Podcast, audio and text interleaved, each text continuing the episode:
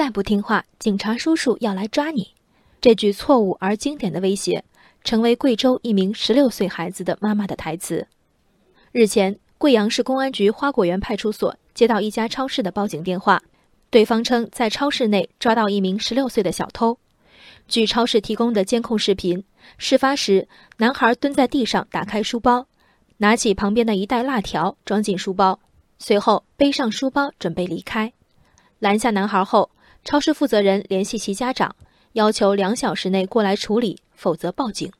孩子母亲表示：“你就报警带到派出所去，我去派出所接。”这包辣条售价四元。这个现行抓的并不偶然。超市负责人说，平日多次看到孩子出现在店内，并不消费，因此当天格外留心。十六岁的男孩有一百种顽劣的方式，为四块钱折损自己珍贵的品格和名誉。最激烈的这一种。孩子妈妈知情吗？相比拍马赶到、赔偿道歉的人之常情，你们报警吧的表态意味深长。舐犊之情，哪个当妈的没有？孩子的管教大概让他头疼已久，才有这仿佛赌气、仿佛放弃的回答。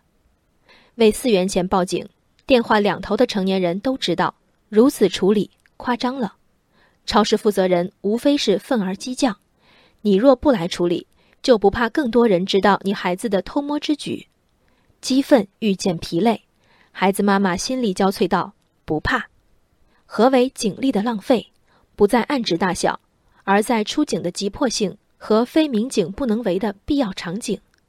为一包辣条赶到的民警，扮演的角色并非民警，他们无法对被投诉的孩子采取强制措施，他们能做的无非是批评教育。他们是父母和老师的替身。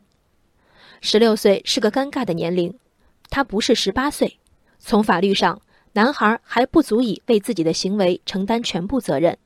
他离十八岁又足够近。盗窃辣条的孩子，但凡心智正常，早已对自己行为的性质和后果有足够认知。